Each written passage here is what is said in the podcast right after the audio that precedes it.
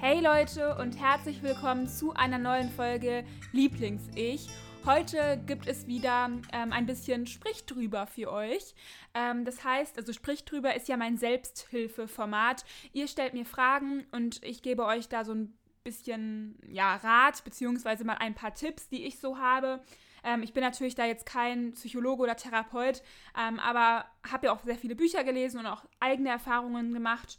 Und ähm, ja, bis jetzt hat das immer ganz gut geklappt. Falls ihr auch irgendein Anliegen habt und mir gerne schreiben wollt, dann könnt ihr das über Instagram machen. Ich heiße da lieblingsich.podcast. Ähm, genau, und da, beziehungsweise da sammle ich halt die ganzen äh, Anfragen. So, wir fangen einfach mal an. Mein Name ist, ich lasse das Ganze jetzt anonym. Ich bin 18 Jahre alt. Ich gehe seit vier Jahren in eine ambulante Verhaltenstherapie. Leider habe ich noch ein paar Stunden und dann muss ich zwei Jahre warten, bis ich neue Therapie beantragen kann. Wir dachten, dass chronisch Kranke, ich bin gesetzlich blind, Recht auf dauerhafte Therapie haben. Leider ist das noch eine Petition und muss erst beim Start durchgehen. Hast du Tipps, was man machen könnte und welche anderen therapeutischen Möglichkeiten es geben könnte? Oh je, also das habe ich schon ganz oft gehört. Ähm, ich bin ja privat versichert, das heißt, ähm, bei uns gibt es so eine Regel, glaube ich, nicht. Also ich bin ja jetzt schon seit, glaube ich, sechs Jahren oder so in Therapie. Es gab dazwischen immer mal wieder ein paar Monate Pause, ähm, aber ja, es gibt, glaube ich, so eine Regel halt nicht, was ich auch total gut finde. Denn äh, prinzipiell kann man ja nicht sagen, jemand ist jetzt so lange in Therapie und jetzt tschüss. Ich meine, ich kann verstehen, es ist das Geld der Allgemeinheit, dass man halt schauen muss, dass damit auch verantwortungsbewusst umgegangen wird. Aber wenn jemand wirklich die Therapie braucht, dem das dann zu verwehren, finde ich schon echt krass. Also ähm, zu den anderen Therapiemöglichkeiten. Einmal, äh, wie sieht es denn aus mit einem Klinikaufenthalt? Also ich glaube, Klinikaufenthalte sind von dieser Regel ausgeschlossen. Wenn du ganz dringend Hilfe brauchst, dann würde ich an deiner Stelle vielleicht mal schauen, ob das Ganze stationär vielleicht Sinn ergibt. Obwohl ich auch da nicht weiß, wie das aussieht mit ähm, der Blindheit. Also wenn man blind ist, wie ist das da in der, in der Klinik? Aber ich denke mal, da gibt es auch Lösungen. Und ansonsten, ja, also selbst bezahlen ist wahrscheinlich keine gute Alternative, ist ja auch schweineteuer. Aber ähm, ich kann da wirklich immer empfehlen, Bücher zu lesen. Also wenn ich überlege, was ich in Therapie gelernt habe und was ich mir selbst beigebracht habe, da muss ich echt sagen, dass super viel aus Büchern kommt. Also ich glaube, ich bin an sich halt ein sehr reflektierter Mensch. Also ich denke sehr, sehr viel nach. Aber ich würde behaupten, dass ganz viele Ansätze zwar von meinen Therapeuten kamen, also sehr viele, ja, so ein bisschen so diese Inspiration. Zum Beispiel damals mein, mein Therapeut, bei dem ich sehr lange in Behandlung war, hat ja immer gesagt, dass das Essen nicht mein Problem ist und dass ich dahinter schauen muss. Aber wenn ich überlege, die meisten Analysen und die meisten Erkenntnisse habe ich dann tatsächlich aus meinen eigenen Erfahrungen gezogen und ähm, auch aus Büchern. Also klar, manchmal braucht man so ein bisschen diesen Input, aber ähm, da können Bücher wirklich weiterhelfen. Und natürlich auch nur dann, wenn man bereit ist. Also wenn man halt wirklich eine eigene Motivation hat. Und ich finde, ganz ehrlich, an Büchern kann man dann sehr gut erkennen, ob man wirklich auch diese Motivation hat. Denn zur Therapie hingehen ist ja relativ passiv. Also man geht zur Therapie hin und man lässt sich quasi helfen. Und ich finde, ein Buch lesen ist nochmal etwas, was man vielleicht aktiver macht, weil man sich aktiv damit beschäftigt und weil man auch vor allem selbst etwas in die Hand nehmen muss. Ähm, da sie jetzt ja schreibt, dass sie gesetzlich blind ist, würde ich natürlich dann halt eher ein Hörbuch empfehlen, äh, weil das andere wahrscheinlich dann ja wenig Sinn ergibt. Dann, ich werde bald 20 und hatte noch nie einen Freund. Momentan stecke ich noch, noch mitten im Untergewicht und habe auch kaum sexuelle Gedanken. Wann kam deine Libido wieder? Oh mein Gott, das finde ich echt ein richtig ähm, spannendes Thema. Und ähm, da könnte ich jetzt bestimmt sogar eine eigene Podcast-Folge zu machen. Also ich muss ganz ehrlich sagen, da spreche ich auch in meinem Buch drüber. Ähm, da gibt es auch ein ganzes Kapitel drüber, also über ähm, Sexualität und so. Und ich äh, hatte während meiner gesamten Essstörung eigentlich so gut wie kein Interesse an Sexualität oder so. Wenn ich überlege, ich bin krank geworden mit 14. Das habe ich auch so in meinem Buch geschrieben. Ich habe davor natürlich auch so Doktorspiele und so gespielt, also wie man das halt so kennt als Kind. Also ähm, man, man erforscht so seinen eigenen Körper und das habe ich auch gemacht. Ähm, dann bin ich aber krank geworden und es war schlagartig einen Cut. Also ich habe mich für sowas nicht mehr interessiert. Und es war tatsächlich jetzt auch gar nicht so, dass ich darüber nachgedacht habe. Also ich glaube, ich habe gar nie gedacht, boah, ich habe keine Libido, weil das Thema Sexualität bei mir im Kopf gar nicht drin war. Also ich habe überhaupt nicht über das Thema nachgedacht. Ähm, wann kam die Libido wieder? Das ist halt eine gute Frage, ähm, weil ich halt so wenig drüber nachgedacht habe. Äh, ich würde sagen, tatsächlich, als ich meinen Freund kennengelernt habe, ähm, da hatte ich halt schon zugenommen, da hat das dann auch wieder angefangen. Da habe ich dann plötzlich einfach mehr Interesse gehabt. Und ich glaube, so ein bisschen, ist vielleicht jetzt ein doofer Spruch, aber Appetit kommt beim Essen, würde ich mal sagen. Und ich glaube, so ein bisschen was bei mir auch. Also ich würde sagen, dass ich gar nicht so dieses Interesse hatte, aber erst als ich quasi erkannt habe, wie sich das anfühlt und dass es halt auch schön sein kann, da ähm, hatte ich dann halt auch selbst Lust. So. Ähm, genau. Aber macht ihr da wahrscheinlich, also macht ihr da erstmal keinen Kopf. Es ist halt vollkommen normal. Der Körper ist unterversorgt, der produziert dann keine äh, Sexualhormone. Und es ist ja auch bei einer Frau dann so, man kriegt ja auch seine Tage nicht und so. Übrigens, als ich meine Tage wiederbekommen habe, da würde ich sagen, ja, vielleicht hing das sogar mit meinen Tagen zusammen. Das kann auch sein. Weil dann ja auch wieder mehr Hormone und sowas produziert werden. Also das würde ja mega Sinn ergeben. Ähm, dass das Ganze sich dadurch verändert hat. Und tatsächlich würde ich sagen, dass durch diese Hormonumstellung sich auch mein Körper ein bisschen verändert hat.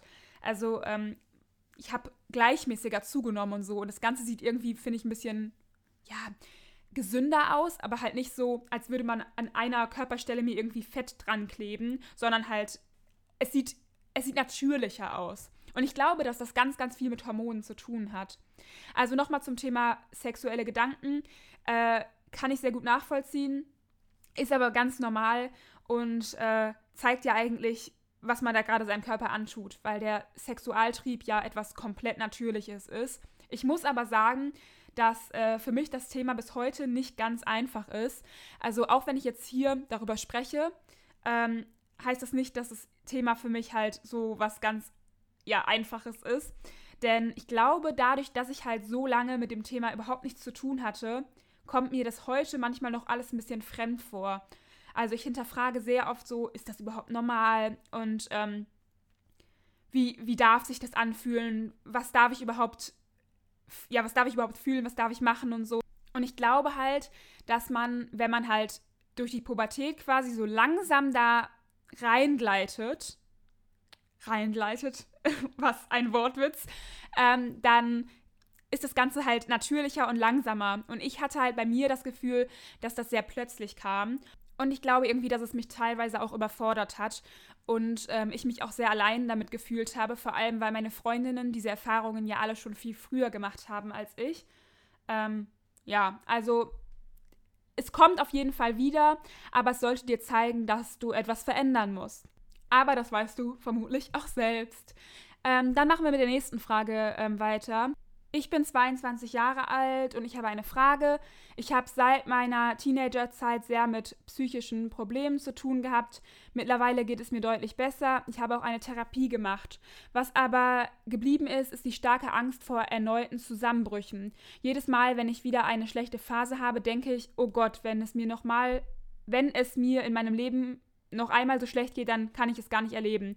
Es wird einem ja immer mal wieder schlecht gehen, aber das zu wissen fühlt sich an wie ich werde dir bis ans Ende meines Lebens immer mal wieder ein Körperteil abhacken und du kannst nichts dagegen tun, aber du wirst es überleben. Mich beschäftigt also diese Angst. Vielleicht kannst du dazu etwas sagen. Wie kann man akzeptieren, dass es einem in Zukunft noch richtig schlecht gehen wird? Ich bin so wütend, dass ich das ertragen muss. Oh Gott, also ich kann es auf jeden Fall nachvollziehen. Ähm, vielleicht da auch jetzt einmal was zu meinen Erfahrungen. Ähm, ich weiß, also für mich persönlich war die Zeit mit den Depressionen ähm, deutlich schwieriger zu ertragen als halt die Tiefphasen der Essstörung. Ich glaube, das liegt daran, dass die Essstörung mir halt mehr gegeben hat.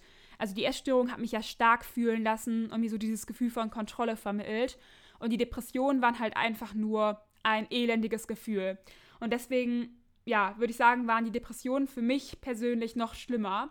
Und teilweise ähm, habe ich manchmal auch so Ängste, denn ich habe während dieser Tiefphasen ähm, also während der starken Depression, ähm, sehr viel geschlafen und vor allem halt auch tagsüber sehr viel geschlafen. Ich war irgendwie immer müde, immer kraftlos. Und mittlerweile ist es bei mir oft so, dass wenn ich halt tagsüber müde werde, ich immer Panik bekomme und denke, boah, ähm, hoffentlich werde ich jetzt nicht wieder depressiv. Und ähm, das ist quasi auch so eine, so eine Verknüpfung in meinem Gehirn, also so eine Konditionierung. Und tatsächlich geht es mir dann häufig psychisch sehr, sehr, sehr schlecht, wenn ich müde werde, weil ich mich quasi an diese Tiefphasen erinnere. Und ähm, ja, das belastet mich auch meist, also wenn ich halt dann müde bin.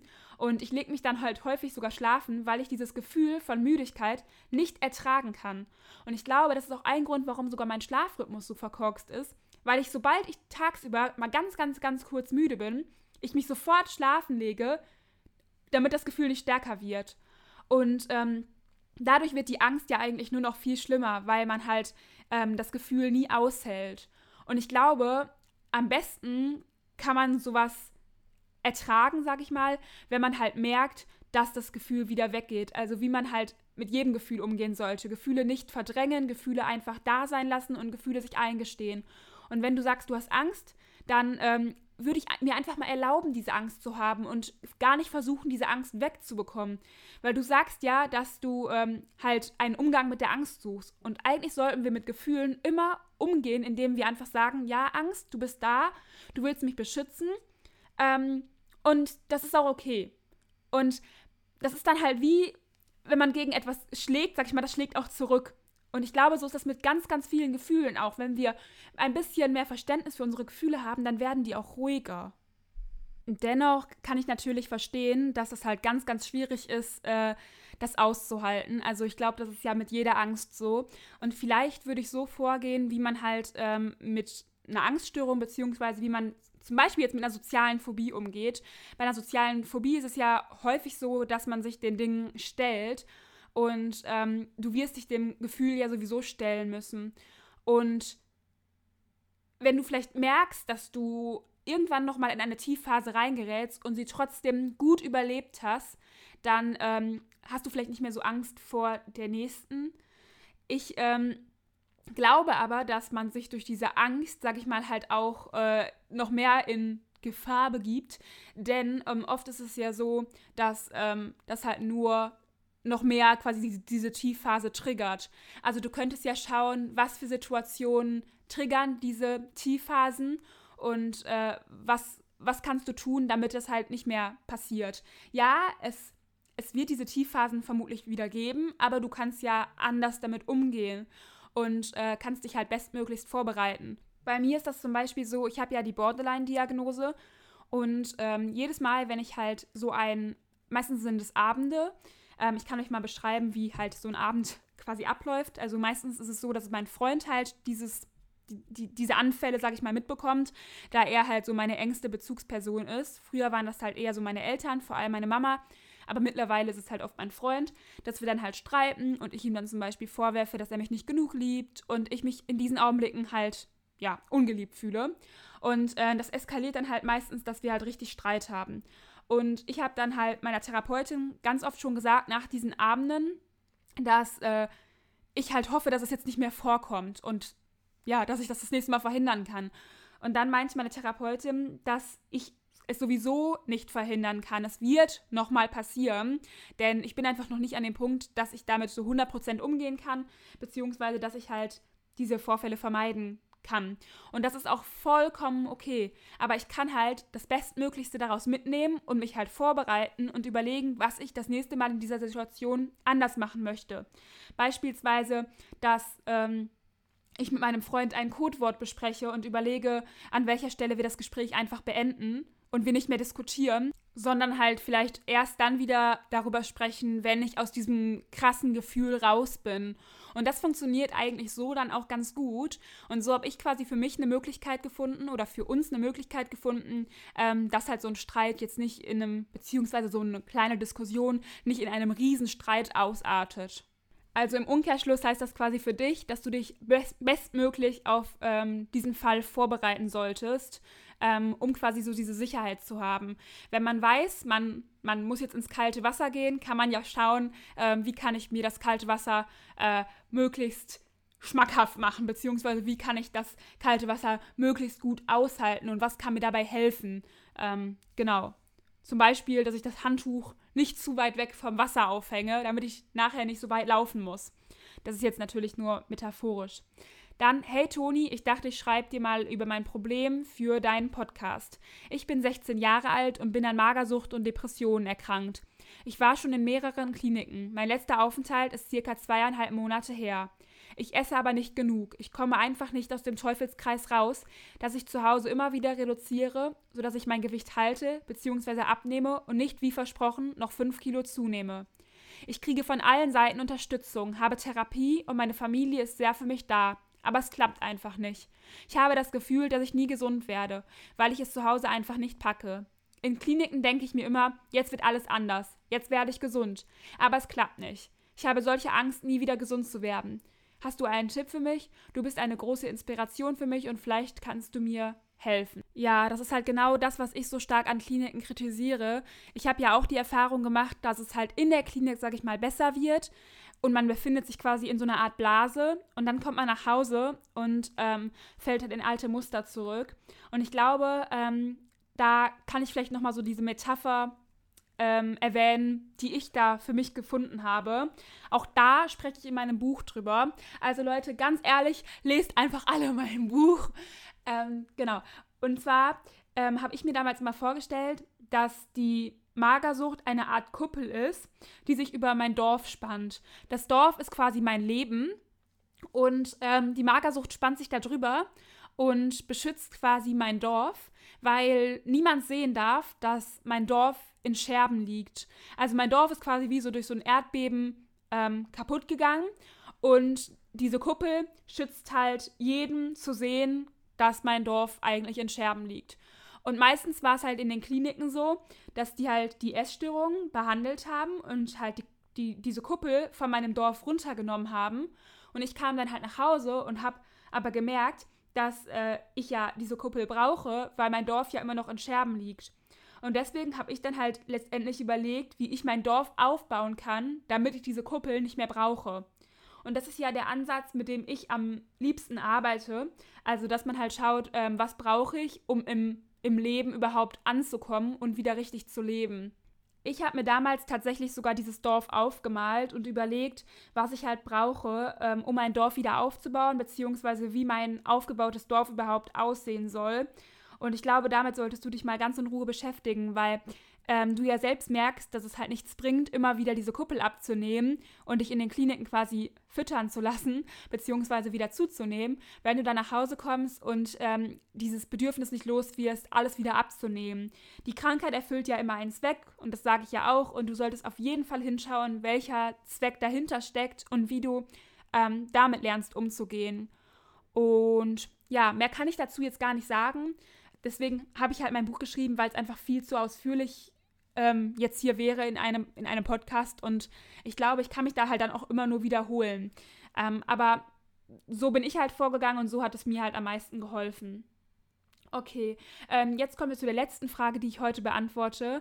Ähm, den Rest mache ich dann das nächste Mal. Ähm, Hi Toni, ich habe eine Sprich. Ich leide auch unter Anorexie und merke, dass ich immer wieder auf ein Problem stoße. Ich habe eine ambulante Therapie, die nur unter gewissen Bedingungen geführt werden kann, also einem bestimmten BMI. Ich habe das Gefühl, dass meine Therapeutin mir klar machen will, dass es nicht meine Schuld ist und ich gewisse Dinge vielleicht im Moment nicht anders kann. Auf der anderen Seite ist da diese, F diese Bedingung, die ich ja erfüllen muss. Kennst du diese Situation und kannst du dazu etwas erzählen? Ähm, also ich kenne das Problem nur von Erzählungen tatsächlich, denn bei dem Therapeuten, bei dem ich in Behandlung war, war das ein bisschen anders, dadurch, dass er ähm, der Chefarzt der KJP war. Ich glaube, dadurch konnte er mich trotzdem behandeln, weil er ja quasi im Krankenhaus saß. Bin mir aber jetzt nicht ganz sicher. Ähm, ich glaube, er hat halt mit jedem Gewicht äh, Patienten behandelt ähm, und quasi Vielleicht hat er auch die Verantwortung dafür übernommen. Ich habe keine Ahnung. Vielleicht lag es daran. Auf jeden Fall war ich halt auch mit meinem tiefsten Gewicht bei ihm in Behandlung. Ähm, aber ich kann Therapeuten auch sehr gut verstehen, wenn die die Verantwortung nicht übernehmen wollen. Ähm, ich verstehe aber auch dich. Also ich verstehe beide Seiten. Sagen wir so. Deine Therapeutin sagt halt, das ist nicht deine Schuld, dass du halt ähm, gerade nicht an diesem Punkt bist. Was ich wiederum ähm, auch nachvollziehen kann, denn sie möchte dir wahrscheinlich so ein bisschen diesen Druck nehmen. Denn ähm, es bringt ja auch nichts, dir Druck zu machen. Also Druck bei einer Essstörung und einfach zu sagen, nimm jetzt zu, ähm, macht überhaupt keinen Sinn, denn es gibt ja diese Gründe, von denen ich auch eben gesprochen habe, ähm, warum du überhaupt daran festklammerst. Und ähm, diese Gründe verschwinden ja nicht einfach, bloß weil jemand sagt, nimm zu. Und meine Therapeutin zum Beispiel sagt halt manchmal, ähm, ja, das ist halt so, wie sie es gelernt haben und es ist halt so, wie sie es gerade können. Anders funktioniert es noch nicht. Wenn ähm, wir zum Beispiel laufen lernen, also mein, das hat meine Therapeutin mal als Beispiel genannt, ähm, dann schimpfen wir ja auch nicht mit uns, also beziehungsweise mit dem Kind, was gerade laufen lernt, schimpfen wir ja auch nicht, wenn es hinfällt. Es hat es halt noch nicht anders gelernt. Es kann es noch nicht anders. Und von daher muss man da halt vielleicht auch ein bisschen Verständnis haben. Dennoch darf das Verständnis nicht so aussehen, dass man dem Kind sagt, ja, du musst jetzt kein Laufen lernen, ähm, denn natürlich wird dennoch erwartet, dass man im Laufe der Zeit laufen lernt, auch wenn man es vielleicht jetzt gerade noch nicht besser kann. Und deswegen würde ich dir selbst vielleicht sa sagen, es ist okay, dass ich es derzeit noch nicht anders kann, aber es ist ein Prozess und ich muss es dennoch lernen. Und ähm, ich weiß, dass man sich als Essgestörter ganz oft wünscht, dass das Außen einen irgendwie mehr oder weniger zwingt. Also so, wie soll ich das beschreiben? Also als ich damals zum Beispiel in die ähm, Kliniken kam, da war das für mich manchmal einfacher, wenn mir jemand gesagt hat, du musst jetzt so und so viel Kilo zunehmen, weil ich quasi so das Gefühl hatte, dass jemand anderes quasi so diese Verantwortung dafür übernimmt und dass ich das ja gar nicht selbst entschieden habe. Aber darum geht es ja auch. Man muss quasi von selbst aus genug wollen. Und auch wenn deine Therapeutin vielleicht sagt, es ist nicht deine Schuld und ähm, du ist okay, dass du es vielleicht jetzt noch nicht erreicht hast. Trotzdem musst du aus dir selbst heraus die Motivation haben, es zu erreichen, weil ähm, es dein Leben ist und nicht das Leben deiner Therapeutin. Ja, also das waren meine Gedanken dazu. Ähm, ich kann, wie gesagt, beide Seiten verstehen. Aber du musst die Verantwortung für dich übernehmen und das ist ja nicht die Aufgabe deiner Therapeutin. Du weißt, welche Bedingungen ähm, es gibt und wenn du die Therapie weitermachen möchtest, musst du halt diese Bedingungen erfüllen. Und äh, das Ganze brauchst du jetzt nicht irgendwie als Schuld betrachten. Es ist nicht deine Schuld, es ist auch nicht deine Schuld, dass du krank bist, aber es liegt in deiner Verantwortung, da was zu verändern. So, ihr Lieben, ähm, für heute war es das jetzt von mir. Ähm, ich freue mich, dass ihr bis zum Ende zugehört habt. Und wie gesagt, wenn ihr selbst irgendein Anliegen habt und wir uns da gerne drüber, drüber unterhalten sollen, schreibt mir ähm, bei lieblingsich.podcast. Ansonsten freue ich mich auch immer, wenn ihr auf meiner Instagram-Seite bzw. auf YouTube ähm, vorbeischaut. Da heiße ich Toni Pure. Und ähm, da könnt ihr bestimmt auch noch ein paar äh, wichtige Dinge bzw. interessante Dinge mitnehmen. Das hoffe ich zumindest. Wie dem auch sei, ich ähm, hoffe, dass wir uns das nächste Mal wieder hören bei einer neuen Folge Lieblings-Ich.